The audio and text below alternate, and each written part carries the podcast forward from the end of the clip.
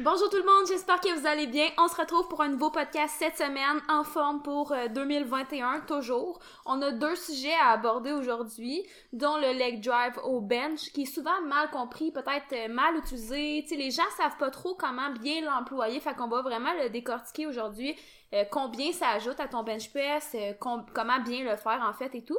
Fait qu'on va parler de ça, mais on va aussi parler, ça c'est le genre de sujet que j'aime beaucoup, des erreurs communes lors d'une programmation. Donc, euh, quoi ne pas faire quand tu construis un programme, soit pour toi-même ou soit pour quelqu'un quand tu es un entraîneur. Donc, on va parler de ça, puis pourquoi j'aime ça, on dirait que moi j'aime ça les sujets que c'est comme top 5 des euh, choses à faire, des choses à ne pas faire, top 5 des erreurs. On dirait que je trouve que ça capte l'attention. Fait que j'espère que vous avez aimé euh, que vous allez aimer ça en fait. Avant toute chose, Brian, je vais te laisser faire tes petites annonces euh, quotidiennes. Ouais. Ben comme à chaque podcast, souvent là, je dis tout le temps d'aimer, de partager pis tout. Mais cette semaine, je vous demanderai pas ça parce que je pense que il y a beaucoup de personnes en ce moment qui vivent peut-être des moments plus difficiles avec le COVID puis tout. Puis justement cette semaine, moi j'ai un collègue de travail qui, qui s'est enlevé la vie justement puis je me suis dit, ben, peut-être que. Puis j'ai un client cette semaine qui m'a écrit pour me dire, Brandon, merci d'être euh, dans ma vie, merci de m'aider à accomplir les objectifs. Puis ça me fait vraiment du bien de d'être avec toi. Puis en lisant ce message-là, ben, ça m'a fait du bien. Puis je me suis dit peut-être que mon collègue de travail, s'il avait reçu un message comme ça une heure avant de poser cet acte-là, ben peut-être que il, aurait, il serait encore aujourd'hui avec nous. Fait qu'aujourd'hui, à place d'aimer ou partager ou peu importe le podcast, prenez ces petits deux minutes-là pour peut-être écrire à quelqu'un que ça fait longtemps que vous n'avez pas écrit, que peut-être cette personne-là vit des moments difficiles. Euh, fait que je pense que ça va être peut-être beaucoup plus efficace euh, dans la société que de partager notre podcast.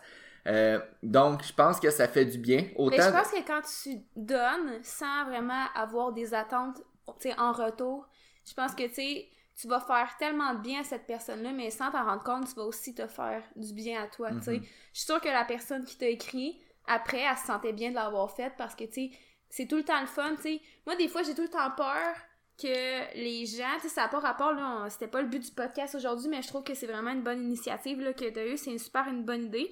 Mais moi, j'ai tout le temps peur que les, les gens, tu sais, que j'aime, les gens qui sont importants pour moi, le sachent pas, tu sais, qui sont mhm. importants pour moi. Je trouve que c'est important de le dire, puis ça me fait du bien de le dire, puis je pense mhm. que c'est ça. Puis je vais avoir une autre chose à dire par rapport à ça. Puis juste, des fois, là, tu disais que le fait de le dire aux autres, ben ça nous fait aussi du bien à nous, de mhm. dire, tu sais, par exemple, dire à cette personne-là, hey, t'es important pour moi, puis je suis content de, de t'avoir dans ma vie. Puis ça nous fait du bien. Puis justement, je lisais un livre parce que je lis souvent deux livres en même temps. Là, mhm. puis là, je sais plus si c'est le livre de Tim Ferriss, Tools of Titan, ou le livre de Tony Robbins.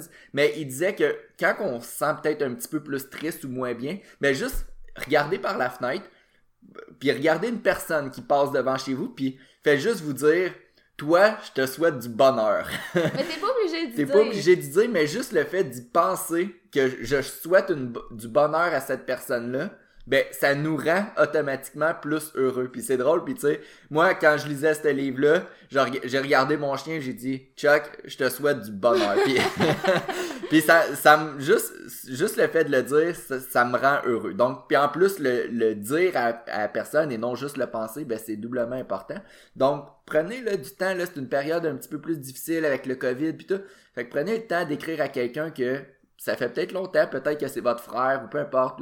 Puis dites-lui que vous, vous, vous l'aimez, puis que ça fait du bien de se le faire dire, puis que cette personne le compte. Puis, si jamais vous écoutez le podcast, puis que vous êtes dans une situation où c'est plus difficile, pour vous en ce moment, puis que émotionnellement ou dans votre vie personnelle ou peu importe là, c'est difficile, n'hésitez pas à aller chercher de l'aide là. Mm-hmm. Je pense qu'on le dira jamais assez, mais si jamais il y a quoi que ce soit, on est là. Vous pouvez venir nous écrire. Euh, je pense qu'on on fait pas peur à personne, on est vraiment pas gênant. Fait que si jamais vous voulez vous confier à, des gens qui vont juste pas vous juger, on est juste là pour écouter, ça va nous faire plaisir. Fait que euh, c'était pas ça le but du podcast, mais je trouve que c'est vraiment, vraiment une bonne idée d'en parler en ce moment. Puis une autre chose, dites aux personnes qui sont proches de vous que vous les aimez. Mais dites le mot je t'aime. Des fois, ça fait du bien. Euh, puis juste raconter une petite histoire là-dessus, là, mon frère, il est beaucoup plus vieux que moi, il a 35 ans.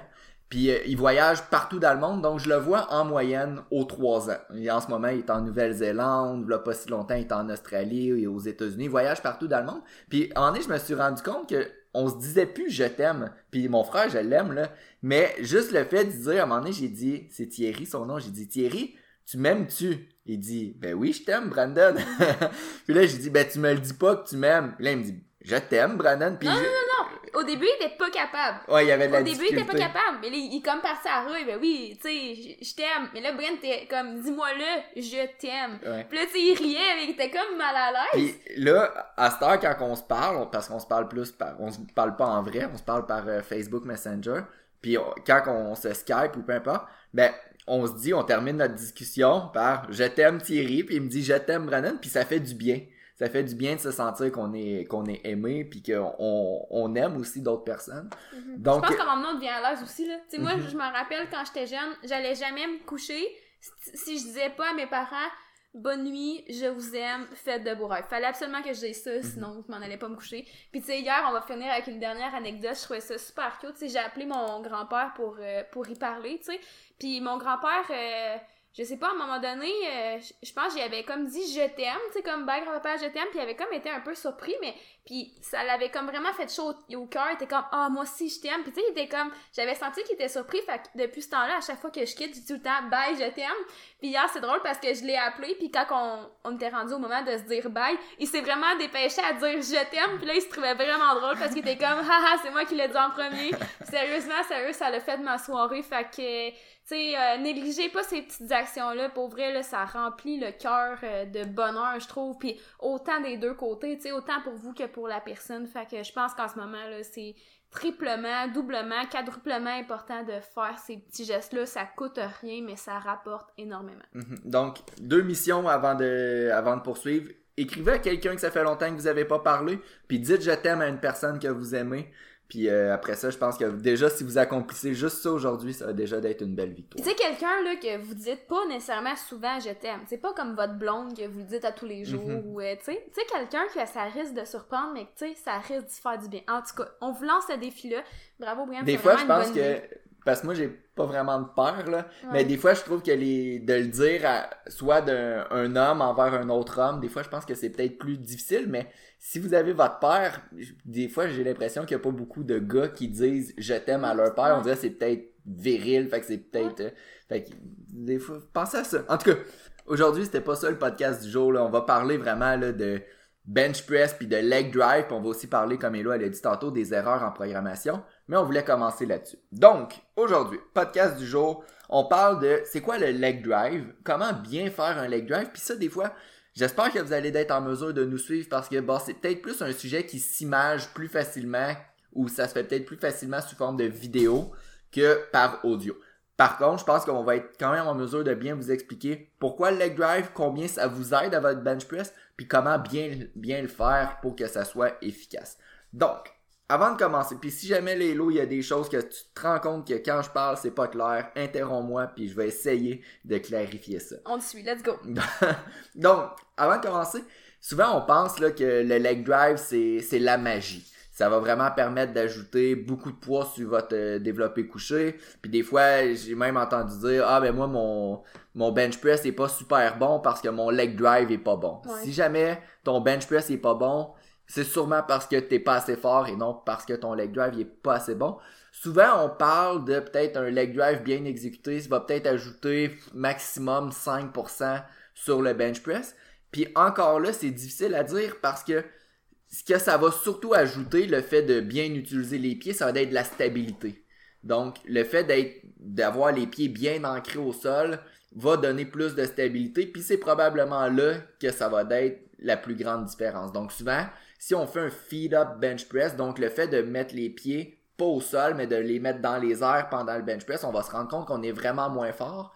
Mais juste le fait de les mettre au sol, on devient automatiquement beaucoup plus fort. Même si on a- pousse pas avec les jambes. même si on pousse pas, parce qu'on a plus de stabilité. Donc souvent, la force va venir principalement juste de la stabilité, puis après ça, d'utiliser l'énergie des jambes pour transférer cette, éner- cette Énergie. énergie-là vers la barre, parce que c'est ça l'objectif du leg drive, c'est de prendre la force des jambes, puis de transférer la force qui va être au- produite au niveau des jambes vers le gainage, vers les pectoraux, vers les bras, vers la barre, tout transférer cette énergie-là vers la barre, ben, ça va ajouter peut-être pas tant que ça parce qu'au final, tu sais, c'est quand on part de l'énergie qui est quand même loin des jambes jusqu'à la barre. Donc, euh, souvent aussi, on va se rendre compte que ceux qui ont déjà pris connaissance des levées qui se font en développé couché paralympique, c'est euh, je sais pas si euh, s'il y en a qui sont familiers avec ça. Donc c'est vraiment des personnes qui font seulement du bench press, ils font pas du squat ni du deadlift.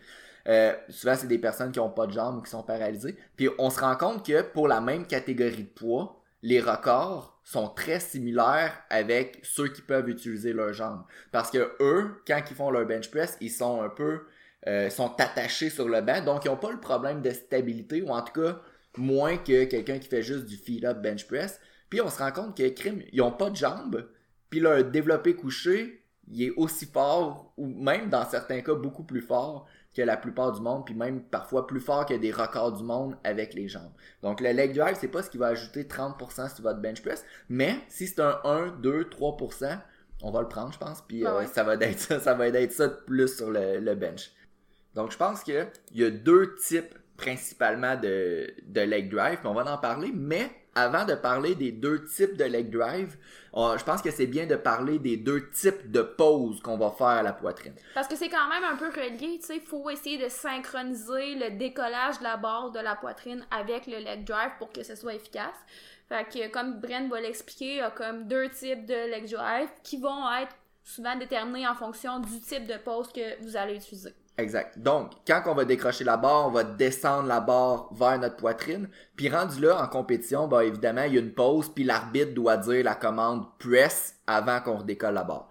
Euh, les deux types de pause, c'est des termes en anglais, là, je suis désolé. Le la première pause, ça va être ce qu'on appelle un soft touch. Donc, tout ce que ça va consister, c'est comme, imaginez-vous que vous avez des œufs sur votre poitrine, puis vous, venez, vous voulez déposer la barre sur votre poitrine sans casser les œufs. Donc, vous allez vraiment juste venir toucher à votre t-shirt sans nécessairement l'enfoncer dans vous. Parce qu'évidemment, il faut que la barre touche à la poitrine. Faut pas faire un spoto press, par exemple, où vous restez à 1 cm de la poitrine. La barre doit toucher à la poitrine, mais tu sais, c'est ça, c'est pratiquement frôler la poitrine. Donc, tout votre corps, tout votre haut du dos, tout reste absolument très, très solide. Euh, donc, cette... bon, on va en parler tantôt, je pense. Le deuxième type de pose, c'est ce qu'on va appeler, c'est, s'appelle le sink ou le ou sinker la barre. Tout ce que ça veut dire, c'est que plutôt que de juste toucher au t-shirt puis de vraiment pas l'enfoncer, ben là à l'inverse, on va venir la rentrer dans la poitrine. Puis une fois qu'elle va être bien à côté, un peu quasiment dans nos côtes, on va venir quand l'arbitre va dire press, c'est là qu'on va utiliser un peu l'énergie de qui va être emmagasiné un petit peu pour repropulser la barre. Souvent, le sink ou, le fait d'enfoncer la barre dans la poitrine va être utilisé souvent un petit peu plus avec les gros lifters, souvent peut-être les 105, 120, 120 kilos et plus, parce que justement, eux, ils sont comme un petit peu plus gros du coffre, fait que ça leur permet de l'enfoncer, puis quand la- l'arbitre dit la commande press, ben ils peuvent euh, un peu en quelque sorte utiliser l'énergie qu'ils ont pu enfoncer dans leur poitrine pour vraiment propulser leur barre euh, au-delà de la, de la poitrine. Donc, euh, à l'inverse, euh, la soft pose, donc juste le fait de venir toucher, souvent ça va être utilisé avec quelqu'un qui a peut-être plus un, un gros pontage, un arche, euh, quelqu'un qui est peut-être moins musclé. Souvent on va parler, souvent les filles vont faire ce type de pose-là. Donc, ça va être vraiment juste de toucher, mais aussitôt que tu touches, tu immobilises la barre, puis après ça, tu repousses. Donc, à partir de là, qu'est-ce qu'on fait du leg drive? Donc, quand on va faire le leg drive, euh, il va y avoir deux façons. La première façon, c'est tu vas d'être 100%, euh, ce qu'on va dire 100% tête ou 100% sous tension avec tes jambes tout au long du mouvement. Donc, du moment que tu descends la barre pendant la pause, puis quand tu repousses pendant ta phase concentrique au bench press, tu vas vouloir garder une certaine tension à 100% tout au long de ton mouvement. Ça, on va surtout utiliser ça avec les personnes qui vont faire une soft pose. Donc juste le fait de toucher à poitrine mais pas l'enfoncer la barre, ils vont eux ces personnes-là ils vont rester solides en tout temps. À l'inverse, ce que je dis pour ceux qui ont tendance à sinker leur barre ou à enfoncer leur barre dans leur poitrine, c'est que quand on va décrocher la barre puis qu'on va descendre la barre vers la poitrine, je dis souvent à ces leveurs-là, sois solide avec les jambes puis pousse avec tes jambes à environ 80%. Quand t'enfonces ta barre dans ta, poitrine juste avant la commande press, euh, c'est là que tu vas vouloir commencer à utiliser 100% de tes jambes pour que quand la, la, t'as ta commande press, tu utilises vraiment le, le 20% de jeu qui te restait entre 80% puis 100% pour donner un petit coup. Un peu comme un momentum, tu sais, j'imagine un peu comme un élastique, tu sais, que, Exact. que tu tires puis que tu relâches, tu sais, c'est comme un peu le même effet. Donc, tu sais, tu pars de 80% puis là, boum, tu sais, t'exploses tout en même temps euh, Exact. En dehors du chest. Fait que c'est un peu comme ça qu'on peut essayer de l'imager. C'est sûr que c'est difficile à expliquer, mais je pense que tu l'as vraiment Moi, c'est la fait. technique que j'utilise. Là, Ouais. Fait que ceux qui veulent euh, voir peut-être un exemple plus visuel, allez voir sur mon Instagram. J'utilise ce style de technique-là.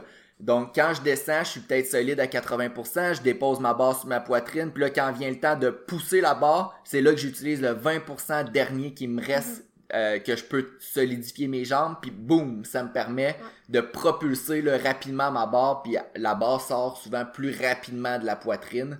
Euh, fait que c'est- les deux types de poses là, principalement qu'on va utiliser. On en parle quand même souvent aussi, là, mais leg drive, essayez vraiment d'imaginer que vous poussez les pieds euh, vers l'avant, si on veut, et non vers le, le bas. Ben, attends, faut que tu pousses vers le bas, mais l'image qu'on dit toujours, là, c'est imaginez que vous êtes assis sur une chaise à roulette puis que vous voulez vous pousser vers l'arrière. Parce que vous allez faire, oui, vous allez enfoncer vos pieds dans le sol, mais c'est un peu comme si vous vouliez pousser vos pieds comme vers l'avant, tu sais, comme si, euh, je sais pas, comme, si vraiment vous- vous voulez vous reculer sur le banc. là. Tu sais, il n'y a pas d'autre façon de l'expliquer, c'est vraiment dur à expliquer. Mais une erreur commune au leg drive, c'est de juste penser à, comme pousser vers le haut. Puis souvent, ce que ça fait, c'est que les fesses vont avoir tendance à décoller. Euh, une autre chose aussi que vous pouvez penser, c'est la position de vos pieds. Donc, c'est sûr que si vous avez les pieds comme vraiment loin devant, ça risque d'être difficile de faire un leg drive. Donc, des fois, ça arrive que certaines personnes ont vraiment un gros manque de mobilité, puis leurs pieds sont simplement très loin devant. Ça va venir un peu hypothéquer sur le- leur leg drive. Par contre, si vos pieds sont très, très reculés vers vos fesses, vous pouvez avoir un bon leg drive. Parfois, certaines personnes, là, par contre, vont avoir euh, plus de difficultés à garder les fesses sur le banc. Fait que des fois, c'est de trouver un entre-deux. En vrai, c'est de toujours jouer avec votre position, d'essayer de trouver ce qui vous convient à vous. Faites juste garder en tête que si vos pieds sont loin devant, ça va être plus difficile d'avoir un bon leg drive. Euh, donc, je pense que ça fait le tour en termes de leg drive. Bientôt, euh, on va sortir notre e-book sur le bench, là, que ça fait longtemps qu'on est supposé de sortir, mais qu'on procrastine un peu sur... euh, il, il est écrit, ça fait longtemps, c'est juste qu'on l'a pas officiellement mis au propre, mais là, il est mis au propre, la mise en page est terminée. Donc, on attend juste le bon moment pour le sortir. Ça va d'être euh, bientôt, là, vous allez le voir passer sur, euh, sur Instagram. Super. Donc. T'avais-tu d'autres choses à dire? Ah Non, on allait parler en même temps. Donc, erreur commune lors d'une programmation, c'est le prochain sujet dont on veut parler. Donc, tu sais, des fois, il y a certaines personnes qui nous écoutent, qui sont pas nécessairement entraîneurs, mais qui aiment ça faire leur programme par eux-mêmes. Puis je sais aussi qu'il y a des entraîneurs qui nous écoutent, donc on va parler euh, un peu des erreurs communes qu'on peut faire lorsqu'on fait un programme à quelqu'un ou qu'on se fait un programme à nous-mêmes. Euh, première chose, en tant qu'entraîneur, une, tu sais, des grosses erreurs, puis il y a comme un, double côté à la médaille, là, comme on dit, là, c'est pas tout à fait ça, mais en tout cas, vous comprenez. Euh, une des erreurs, c'est de donner ce que le client veut versus ce qu'il a besoin. Donc, souvent, là, quand tu commences avec un client, surtout quand tu commences dans le domaine puis tu veux faire tes preuves, tu vas avoir tendance à donner à la personne ce qu'elle veut pour être sûr que tu lui plais. OK? Euh, par contre, une chose qu'il faut comprendre quand tu entraînes quelqu'un, c'est que la personne vient te voir pour avoir des résultats. Puis ça, faut toujours garder ça en tête. Puis, tu sais, moi, j'ai, quand même tendance à, faire ça. j'ai eu tendance à faire ça dans le passé parce que je suis quelqu'un qui a besoin de plaire. Donc, j'avais tendance à donner à la personne ce que je pensais, tu sais, qui allait lui plaire. Euh, par contre, éventuellement, je me suis dit, garde, peu importe ce qui arrive, moi, ma job, c'est de donner des, résultats. Fait que si ce que je donne à la personne, ça risque de pas lui plaire, ben, au lieu de juste lui donner, ben, je vais au moins prendre la peine de l'expliquer puis de dire pourquoi qu'on fait ça puis pourquoi ça va y bénéficier. Puis après ça, la personne en retour, elle risque de beaucoup plus adhérer puis de comprendre pourquoi elle a besoin de ça puis les résultats vont simplement arriver comme ça. C'est sûr que, on l'a souvent dit, la motivation, c'est un aspect super important, ok? Puis il n'y a pas juste une de s'entraîner. Tu sais, la personne, peut avoir des besoins en particulier, mais il n'y a pas juste une façon de combler ses besoins. Fait que c'est important quand même aussi d'aller chercher qui, chercher quelque chose qui rejoint la personne, mais tu sais, c'est juste de pas 100% donner ce que la personne veut avoir, parce qu'au final, au pire, elle a juste à faire son programme par elle-même, tu sais. Fait qu'elle vient pas te voir pour que nécessairement tu donnes ce qu'elle veut. Elle vient te voir souvent parce qu'elle veut des résultats, puis ça, des fois, ça passe par donner des choses qu'elle a besoin versus qu'elle Mhm. veut absolument faire. Je sais pas si ça faisait du sens, Oui, là? ça faisait du sens. Puis si vous faites vos propres programmes, souvent un piège similaire, ça serait vraiment de faire ce que vous aimez faire versus ce que vous devez faire. Mhm. Fait que par exemple, moi je fais mes propres programmes, puis souvent je tombe dans ce piège-là. Euh, Je tombe toujours dans ce piège-là. ouais. Euh, souvent, je sais que mes abdos sont à travailler, mon corps en général, mon bas du dos est faible. Euh, donc pour moi, ce serait bénéfique de faire du, par exemple, du high bar front squat ou du deadlift sans ceinture ou tout ce qui va venir, même du front squat. Mon front squat il est terriblement faible. Par contre, je déteste faire ça. Pourquoi? Parce que je suis pas fort. Donc c'est vraiment un piège qu'il faut éviter. Puis de Toi, plus... t'es plus, euh, t'as plus tendance à, au niveau de la sélection des exercices. Moi, par exemple, j'ai plus tendance à faire ce que j'aime faire, mais plus au niveau, mettons, euh, des, des méthodes, ou pas pas nécessairement des méthodes, mais tu sais, comme de l'entraînement en tant que tel Mhm. et non des exercices. Toi, c'est-tu plus au niveau des C'est exercices? plus au niveau des exercices. La méthode que je fasse euh, du 10 répétitions ou high bar squat ou du 1 répétition, les deux, je risque d'aimer ça ou de pas aimer ça selon l'exercice que ça Ouais. va être. Donc euh, pour moi, le piège qu'il faut que j'évite, c'est de vraiment faire juste les exercices que je suis bon, qui seraient par exemple du low bar squat, euh, du good morning, tous ces exercices-là qui viennent solliciter euh, les fessiers, les ischio-jambiers. Mhm. Donc, c'est à éviter pour moi, mais par contre, quand on arrive pour programmer nos propres, nos propres programmes, c'est vraiment facile de tomber dans ce piège-là. Ouais, super. Euh, donc ça, c'est une erreur, une erreur très très très fréquente. Euh, sinon, dans un peu le même ordre d'idée, ça va comme on dirait un peu se contredire, mais pas tellement en même temps, c'est de vouloir donner plus de résultats plus rapidement, mais en négligeant la récupération de la personne qui ultimement risque de la blesser ou d'y faire rencontrer carrément un plateau. Donc oui, la personne vient te voir pour avoir des résultats, puis, un peu dans le même ordre d'idée, tu sais, tu veux plaire à la personne, tu veux qu'elle soit satisfaite de ton service. Fait que des fois, il y en a qui vont avoir tendance à en faire comme plus, plus, plus pour faire progresser la personne rapidement.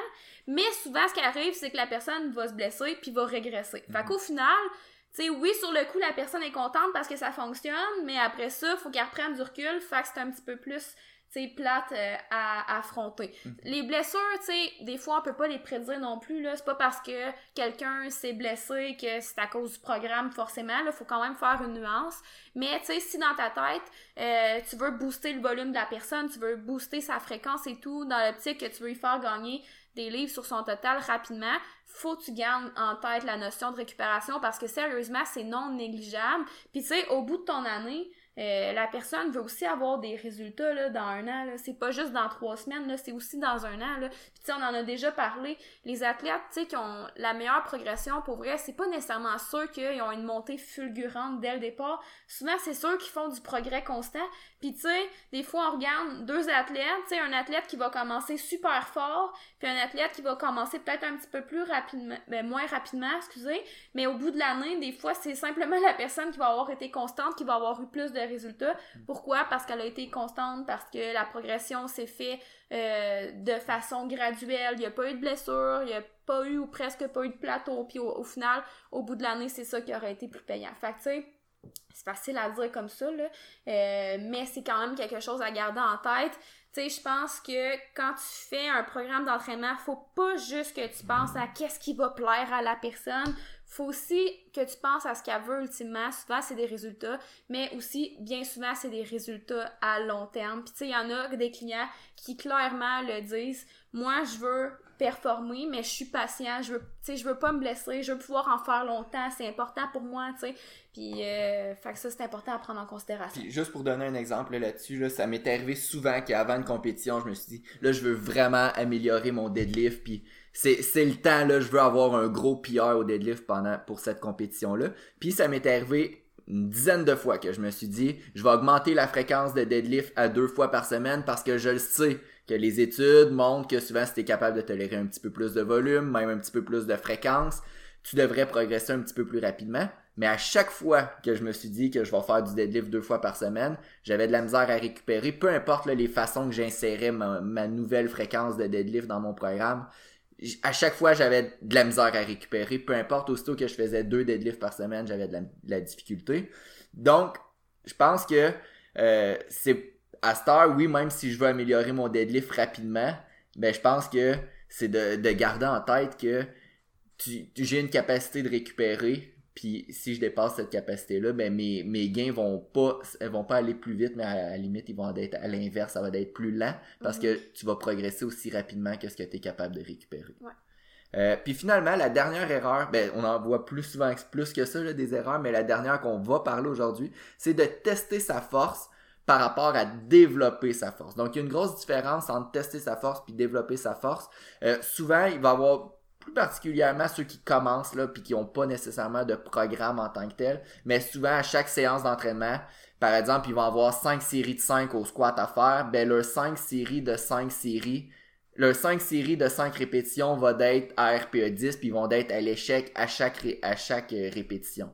Donc c'est des fois ça peut être bien d'avoir des entraînements difficiles, mais si à chaque fois que tu vas à l'entraînement, à chaque fois que tu fais du squat, à chaque fois que tu fais du bench, à chaque fois que tu fais du deadlift, tu testes tout le temps tes capacités puis tu tu vas à l'échec puis au-delà de ce que tu es capable de soulever, mais je pense qu'à long terme, c'est pas une stratégie gagnante parce que souvent en powerlifting, on va développer notre force. Souvent, c'est sur les mouvements principaux en restant un petit peu en sous-maximum. Donc, en n'allant pas nécessairement à l'échec, mais souvent, on est capable de tolérer peut-être un petit peu plus de volume comme ça euh, dans la semaine versus faire cinq grosses séries de squat à l'échec. Mais après ça, t'es plus capable de faire du squat pendant une semaine.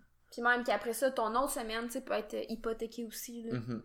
Fait que euh, souvent, faut juste faire attention de pas tester sa force, mais de vraiment la développer. Puis la différence de ça, ben, c'est souvent c'est de, de suivre un plan logique puis ne pas ne pas euh, aller à l'échec nécessairement n'importe quand. Mais c'est quand même correct de tester de temps en temps notre force. Puis d'ailleurs, on a une vidéo YouTube à ce sujet-là, tu sais, qui explique certaines façons que vous pouvez utiliser pour tester votre force. Fait que c'est pas nécessairement juste de faire un 1RM par exemple. Fait que vous irez voir ça sur euh, notre chaîne YouTube. Good. Donc je pense que ça fait le tour pour aujourd'hui. Oubliez pas vos deux missions de la journée. Ouais. Qui est euh, écrivez à quelqu'un que peut-être ça va lui faire du bien que vous lui écrivez. Puis dites je t'aime à quelqu'un. Je pense que ça va être euh, une belle victoire aujourd'hui. Puis si jamais vous avez besoin d'aide, sérieusement, ayez pas peur d'aller chercher de l'aide. Je sais que c'est plus facile à dire euh, Mhm. qu'à faire, j'imagine, mais reste que c'est important. Il y a pas personne, je pense que si vous y écrivez puis vous y dites j'ai besoin d'aide, qu'elle va genre faire ah ben j'ai pas le temps ou quoi que ce soit. La plupart du monde, si vous leur dites que vous avez besoin d'aide, vont vous aider. là. Donc euh, n'hésitez pas. Puis sur ça, nous on va se revoir la semaine prochaine pour un nouvel épisode. Bye bye! Bimor performant.